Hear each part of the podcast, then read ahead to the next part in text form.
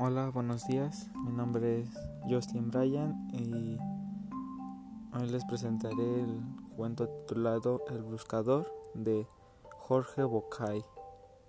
Bueno, esta historia trata de un señor buscador que iba a un pueblito a investigar ese lugar, ya que a él le gustaba esa sensación de querer ver otros lugares y, y descubrir lo que hacen.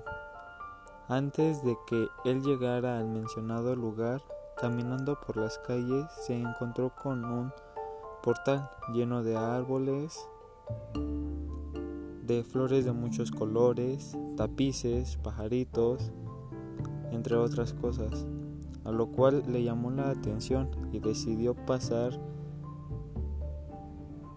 al portal. Entrando en ese lugar, el Señor vio muchas piedras, algunas pequeñas y otras más grandes.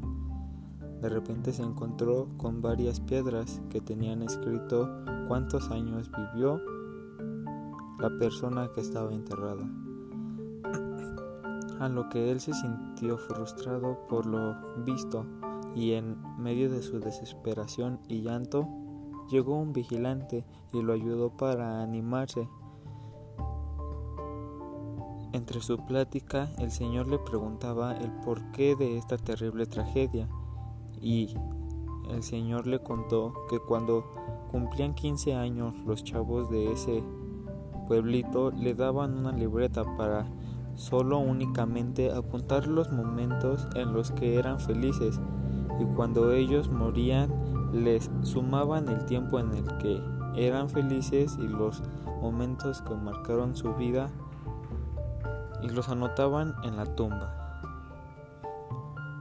Este cuento contiene anáfora en el principio que dice historia de un hombre al que yo defino como un buscador. Un buscador es alguien que busca, no necesariamente es alguien que encuentra, tampoco es alguien que sabe lo que está buscando. Cuenta con polisemia cuando el Señor dice que antes de llegar al pueblito atravesó un portal y caminaba lento de entre las piedras grandes y brillosas.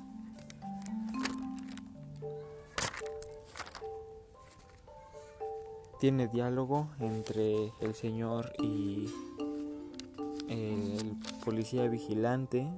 Su estructura es formal, en prosa. No, no tiene verso y esto sería todo. Gracias.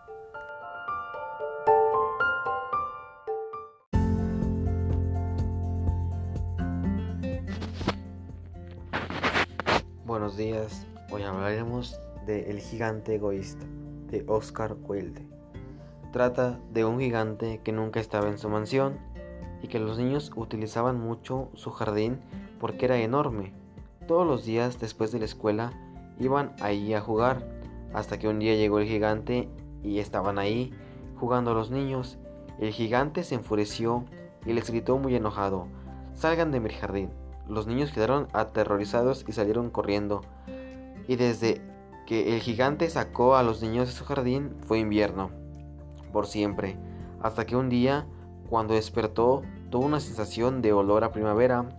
Él estaba orgulloso y cuando miró por la ventana vio a todos los niños felices jugando en su jardín, con los árboles llenos de flores, el pasto verde, un clima espectacular.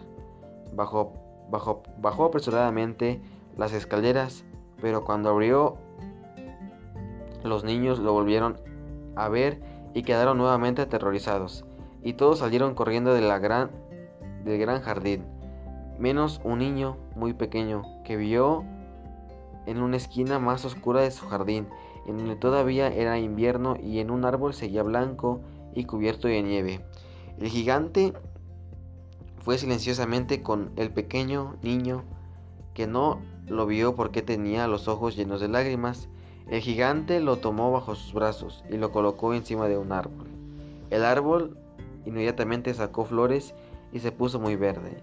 En cuanto los niños vieron lo que hizo, fueron corriendo hacia él y lo abrazaron. Pero de repente el gigante se empezó a, marear y dijo, niños, quiero que este, este sea su jardín por siempre.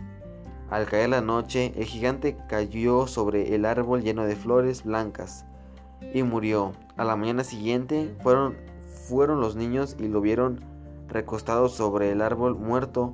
Lo, lo vieron, lo enterraron y jugaron en su jardín por siempre.